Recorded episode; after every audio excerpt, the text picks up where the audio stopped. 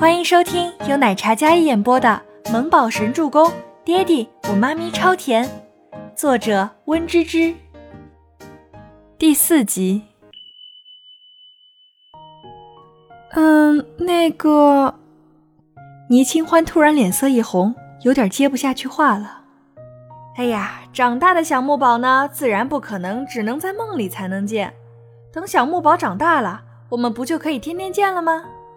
所以呀，小木宝要快点好起来，好好吃饭，快快长大哟。全喜初笑着出来救场，这小机灵鬼什么都可爱，就太机灵了。要是被他发现了什么蛛丝马迹，那还了得？所以全喜初是绝对不会给任何破绽的。倪清欢配合的点了点头。你小干妈说的对，等小木宝长大呀。妈咪就不用在做梦的时候才能见到高高的、帅帅的小木宝啦。嗯嗯，倪木舟也点了点头，笑容可爱暖恋。啊，第一次觉得跟儿子打交道还这么心累。病房走廊外，今夜，小木宝医药费多少？我转你。倪清欢将手机打开，准备给温景逸转医药费。温景逸身穿白大褂，里面搭着一件白色衬衫，身形高挑，气质出尘，宛如一位优雅温润的翩翩公子。他手里拿着病历册，看着倪清欢：“是我的失误，让小木宝误食了花生巧克力，你不怪我，我就已经很欣慰了。医药费我出是应该的。”温景逸温润好听的嗓音缓缓道：“清欢，今天十五号了，伯母的护理费、医药费也要交钱了。”你就别乱花钱了，等小木宝好了呢，我请你们吃顿好的，顺便给你俩赔礼道歉，顺道呀再补上我跟星星的生日宴，怎么样？全喜初轻昵的挽着倪清欢的胳膊，倪清欢心里一阵感动。我知道你们是为我好，你们已经帮了我很多了，有些事情是需要我自己承担的，就应该我来承担。温医生。院长有事找您。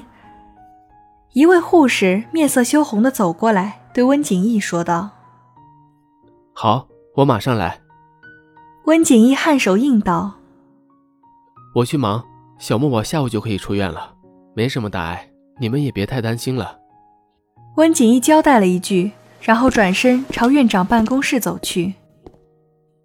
看着那挺拔俊朗的背影，全喜初推了一下倪清欢。清欢，我看景逸哥就特别适合做小木宝的爸爸，只要你点头，小木宝就会有爸爸疼，你也不用一个人这么辛苦了。你看到没？景逸哥看你的眼神是多么温柔，多么深情。医院里暗送秋波的人这么多，可景逸呀，唯独对你默默守护。全喜初贼兮兮的撮合道：“初初，我配不上景逸，他值得更好的。”我未婚生子，家里也是一团糟，我不想给他添麻烦。说话间，倪清欢的脸上有了一丝落寞。向来开朗向上的女子，长睫脸下挡住了眼里那一抹黯然神伤的酸涩。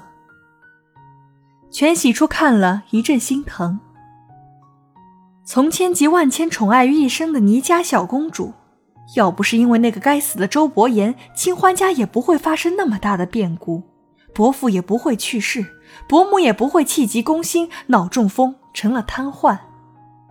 而倪家也自五年前一落千丈，曾经的小公主现在为了生活奔走，处处透露着心酸。倪家公司倒闭后，也是欠下了一笔巨额债务。清欢这些年要照看孩子，也要照顾着瘫痪在床的母亲，一个人撑起一片天。全喜初心里也是心疼，作为一块长大的姐妹，曾经在最黑暗的时期都是她守着她，现在轮到她守护他们母子。只要有她在，她一定不允许五年前的悲剧再次发生。但是全喜初不知道的是，这个地球是圆的，有些人兜兜转转还是会回到最初的原点，如周伯言和倪清欢。华灯初上，夜幕降临，绚烂的霓虹将整个繁华的城市点缀得五光十色，充满了都市诱惑。不夜城 A 市最豪华的娱乐场所，来这里消费的群众非富即贵。倪清欢刚在清吧演奏完一曲，然后准备回后台换衣服，回家照顾小木宝。他因为要照顾小木宝，所以没有固定工作，都是一些兼职，要么是去培训机构教小朋友弹琴和美术绘画，有时也会去去餐厅、酒吧演奏。还未到后台，便被要好的姐妹静静拉住了。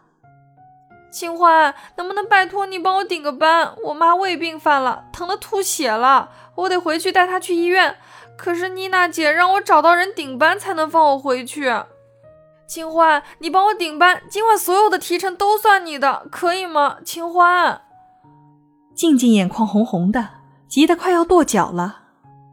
静静是负责卖酒这一块的，来这里消费的都是不差钱的公子哥，不贵不喝的那一种。所以一晚上下来拿到的提成比他钢琴演奏多得多。但是有个不好的现象就是，那些公子哥可能不老实，会动手动脚，这是倪清欢所不能忍受的。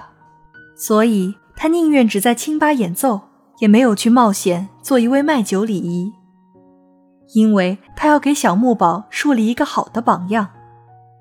但当下静静俨然是热锅上的蚂蚁，急得倪清欢。也看得心疼。好吧，可是我没有接触过呀，我怕给你弄砸了。静静一听他答应了，擦了擦眼眶里的泪水，喜笑颜开。没事的，不难，就是妮娜姐吩咐你什么包厢要什么酒，你就端过去开好，然后给他们倒酒，然后站在一边就行。不过你要注意的是，一定不能与那些客户太近距离的接触。有些男人不老实，你长得这么漂亮，可能会被吃豆腐。要不你把妆化重一点？静静说到后面有几分无奈，她看着略施粉黛却依然美得倾城的倪清欢，帮忙出主意道。倪清欢考虑了一阵，今天下午交了母亲的护理费，再过几天又到了如期还银行贷款的时候，既然可以多挣一点，那就多挣一点吧。好，就今晚这一次哦。你路上回去小心，希望你妈妈能快点好起来。倪清欢嘱咐道。其实静静也是一个苦命的女孩，跟妈妈相依为命。因为母亲身体不好，只能她一个人出来多挣点钱，养活自己，还有替妈妈看病。他们也算是同病相怜吧。静静拉着倪清欢到传音室去找妮娜。十分钟后，倪清欢接到了今晚的第一单。清欢，八零八包厢雷少要一瓶八二年的拉菲，你端上去，记住一定要小心。本集播讲完毕，感谢您的收听，喜欢就别忘了订阅和关注哦。